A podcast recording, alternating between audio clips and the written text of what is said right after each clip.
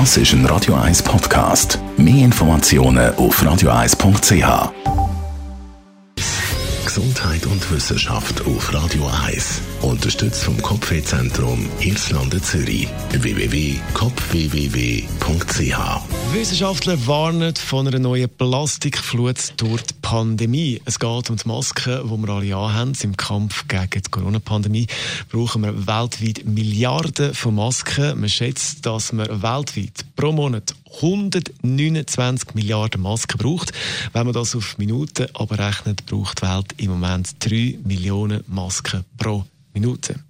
Der Großteil davon sind Wegwerfmasken, also Plastik, Mikrofasern. Das Problem ist, dass wenn die Masken nicht im Abfall landen, sondern auf der Straße, in den Wäldern, Seen, Flüssen, dann ist das natürlich ein Umweltproblem.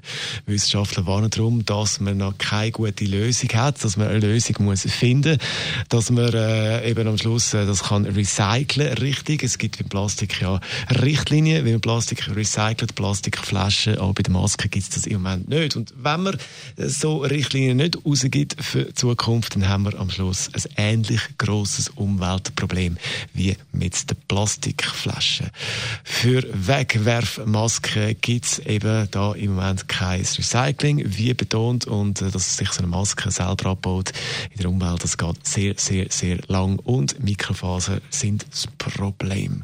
Also definitiv keine gute Idee, die Maske da irgendwo auf der Straße rumliegen lassen. Das ist ein Radio 1 Podcast. Mehr Informationen auf radio1.ch.